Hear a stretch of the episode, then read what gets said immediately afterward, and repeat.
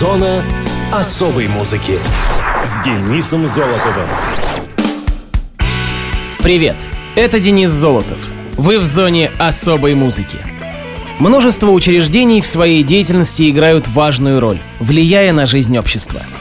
В соответствии с законодательством, по коммерческим или этическим соображениям, представители социума должны быть информированы о происходящих процессах. Существуют сотрудники, занимающиеся подобной деятельностью. Им посвящен профессиональный праздник. День пиар-специалиста отмечается ежегодно 28 июля – в России он пока не закреплен на официальном уровне и не является общегосударственным выходным. В торжествах по случаю Дня специалиста по связям с общественностью принимают участие все, имеющие отношение к данному направлению деятельности. В их числе сотрудники пиар-подразделений, независимо от занимаемой должности, формы собственности учреждения или выслуги лет. К мероприятиям присоединяются их родственники, друзья, коллеги и близкие люди – Праздник считают своим преподаватели, студенты и выпускники учебных заведений, а также бывшие работники. Неотъемлемой частью традиции стало проведение конференций, семинаров и курсов повышения квалификации сотрудников данного направления. Они являются местом обмена знаниями и опытом. Докладчики говорят о проблемах отрасли, предлагая их решения, нормах законодательства, отвечают на вопросы слушателей. В общем, пиар в нашей жизни занимает важнейшее место – ну а теперь к музыкальным датам и событиям четвертой недели июля. Муз-события. 23 июля 1965 года группа The Moody Blues выпустила альбом The Magnificent Moodies. The Magnificent Moodies – дебютный студийный альбом британского прогрессив-рок коллектива. Он был выпущен лейблом Decca Records. Это единственный альбом команды в стиле ритм-энд-блюз. Группа, много выступавшая в лондонских клубах, добилась своего первого успеха после участия в британском телешоу Ready, Steady, Go, благодаря чему смогла заключить выгодный контракт с фирмой Decca. Спустя некоторое время вышел сингл с кавер-версией песни «Go Now» американской соул-певицы Бесси Бэнкс, занявший первое место в британском хит-параде и попавший в американский топ-10. Затем выходит дебютный альбом «The Magnificent Moody's», объединивший ритм блюз и белый блюз, восторженно встреченный критикой и слушателями. На этой пластинке уже отчетливо слышны отголоски того стиля, который приведет группу к мировому признанию. В первую очередь, это касается солирующей в некоторых композициях флейты, что было для ритм блюза весьма революционно. Кроме уже упоминавшейся кавер-версии Go Now, на альбоме помимо песен собственного сочинения были представлены каверы песен I'll Go Crazy Джеймса Брауна и Bye Bye Bird Уильямсона и Диксона. Так, у корифеев The Animals и The Rolling Stones появился достойный преемник и конкурент. Хотя сингл Go Now занял первое место в UK Singles Chart, сам альбом в чарты не попал. Несмотря на то, что The Moody Blues стали знаменитыми после своего шедеврального альбома 67 года Days of Future Past, надо отдать должное The Magnificent Moody's. Диск выдержан в противоположность своему преемнику в соул-блюзовой манере и не так сильно проигрывает ему стилистически. Сами музыканты написали здесь четыре песни, но, увы, по стилистике они у новообразованного коллектива несколько не дотягивали до известного материала их каверов. Через некоторое время группу покинули гитарист и вокалист Дэнни Лейн и бас-гитарист Клинт Уорвик.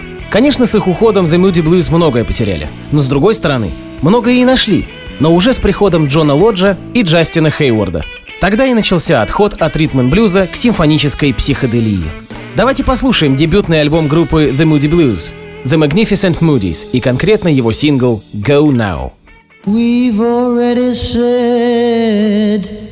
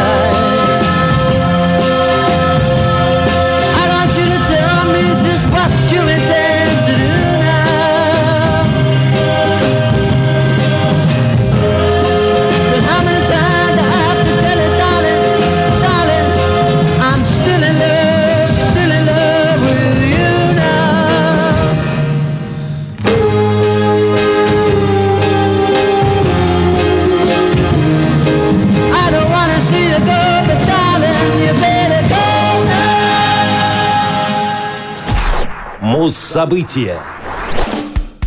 25 июля 1969 года прогрессив-рок-группа Yes выпустила дебютный студийный альбом. Он носит то же название. Диск Yes вышел на лейбле Atlantic Records. Первый концерт группы состоялся 4 августа 1969 года. Вскоре после своего сценического дебюта Yes приняли участие в прощальном концерте команды Cream в Королевском Альберт-Холле. Одной из отличительных черт группы стала умелая переработка чужих композиций – очень скоро, заработав хорошую репутацию, коллектив был приглашен для выступлений в престижный клуб «Маркью». Далее последовало первое выступление на радио в популярной программе Джона Пила. Своеобразный итог невероятно успешному старту команды подвел обозреватель Melody Maker Тони Уилсон, назвав Yes наряду с Led Zeppelin самой перспективной молодой командой. В июле 1969 вышел дебютный одноименный альбом. Вокальные гармонии Андерсона и Сквайра задали общий возвышенный тон музыки – Исполнительское мастерство было на чрезвычайно высоком уровне. Дебютная работа коллектива удостоилась положительной рецензии во влиятельном журнале Rolling Stone, отмечавшем прекрасный стиль, вкус и утонченность. Две из восьми композиций являются каверами. Песня «Every Little Thing» группы The Beatles, существенно переработанная с измененным темпом, и «I See You» группы The Birds, исполненная в психоделически джазовом стиле – Музыкальный критик Брюс Эдер отметил в частности виртуозную игру гитариста Питера Бэнкса и барабанщика Билли Бруфорда в композиции «I See You», оригинальную и многообещающую игру бас-гитариста Криса Сквайра в «Harold Land» и удивительно харизматическое исполнение Джоном Андерсоном композиции «Every Little Thing», которую он назвал самой смелой кавер-версией «Битлз», когда-либо появлявшейся в английской звукозаписи. Кавер «I See You» высоко оценил также музыкальный критик Лестер Бэнкс, отметив при этом, что собственные композиции участников Yes на этом альбоме не очень запоминаются. Диск был высоко оценен музыкальными критиками и удостоен положительных рецензий в Rolling Stone, который также отметил особый музыкальный стиль и исполнительское мастерство музыкантов. Позже Брюс Эдер также высоко оценивал этот альбом, назвав его самым нехарактерным из всех альбомов группы, а также на удивление сильным, учитывая неопытность всех участников. Альбом был ремастерован и переиздан в 2003 году с добавлением шести бонус-треков. А в зоне особой музыки Yes и композиция с их дебютного альбома под названием Survival —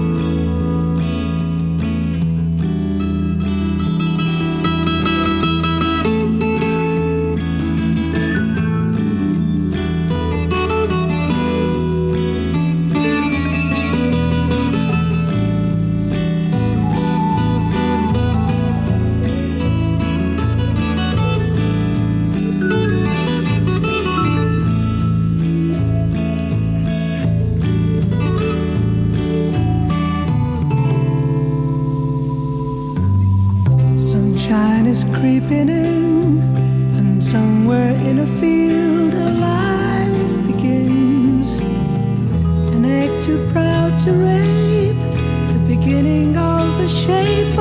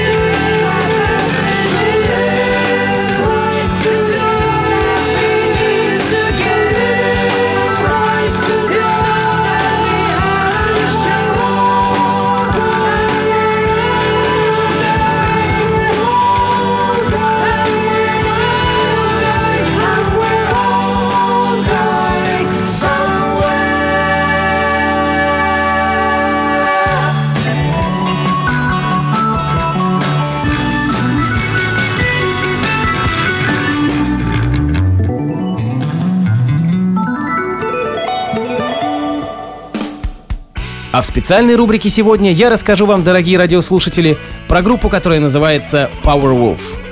Powerwolf — Power Heavy Metal коллектив из Германии. В 2003 году друзья, имеющие одинаковые псевдонимы Чарльз и Мэтью Грей Вульфы, которые уже несколько лет играли вместе, решили создать свою группу, которую они назвали Powerwolf. Вскоре к ним присоединились ударник Стефан Фюнебер и клавишник Фальк Мария Шлегель. Но для полного состава группе не хватало подходящего вокалиста — уже приступив к написанию текстов и музыки, Чарльз и Мэтью, путешествуя по Румынии, встретили Аттилу Дорна. Дорн, обучавшийся классическому оперному вокалу в музыкальной академии Бухареста, стал новым фронтменом Powerwolf. В таком составе в 2005 году коллектив записывает свой дебютный альбом Return in Blood Red. За основу большинства текстов альбома были взяты румынские легенды об оборотнях. Общая стилистика текстов этого и последующих дисков сочетает в себе нарочитую мрачность и мистичность с мажорными гармониями. Несерьезность текстов берет свое начало из творчества Red Aim, бывшей группы Дорна. Для большей атмосферности во втором альбоме Lupus Day Powerwolf записывали часть материала в церкви, построенной в 12 веке. В этом альбоме, как выражается гитарист Мэтью Грей Вульф, заключается метафора страсти группы к хэви-металу. В записи следующего диска Bible of the Beast также принимал участие хор студентов и выпускников консерватории Hochschule für Musik Saar. Сами участники говорили о новом альбоме как о самом тяжелом в их музыкальной карьере. В 2011-м Powerwolf выпускают альбом Blood of the Saints. В работе над ним было задействовано более 70 человек. Запись проводилась в пяти студиях и двух церквях. Также вскоре после начала работы над этим диском группу покинул ударник Стефан Фюнебер. Для завершения записи был нанят Роэль Ван Хейден – работавший в студии, где и проводилась эта запись. Закончив альбом в кратчайшие сроки, Ройль предложил свою кандидатуру на роль нового ударника, которым и является по сей день. Далее последовало еще два студийных альбома «Preachers of the Night» и «Blessed and Possessed». Для звучания группы характерны гитарные рифы, традиционно четкие для пауэр-металла, басовые и классические барабанные партии в сочетании с оперным вокалом.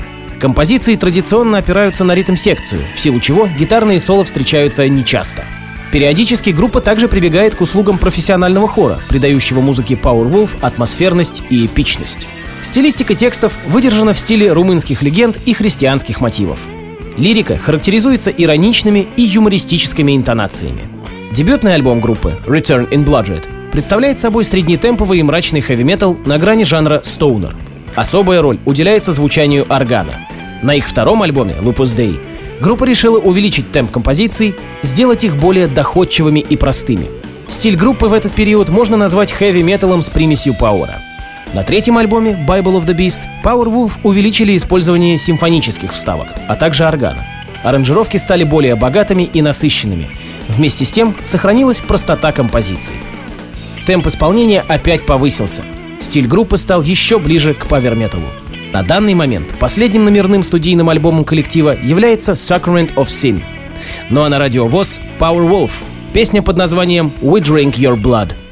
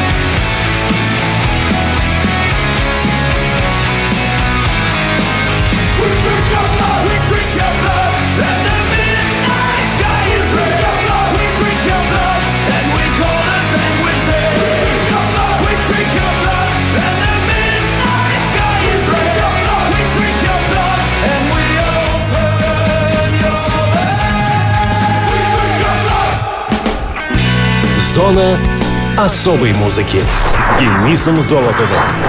Хочешь услышать о своем любимом музыканте? Записывай адрес. Зона, дефис, музона, собака, яндекс.ру. А на сегодня все. Пока.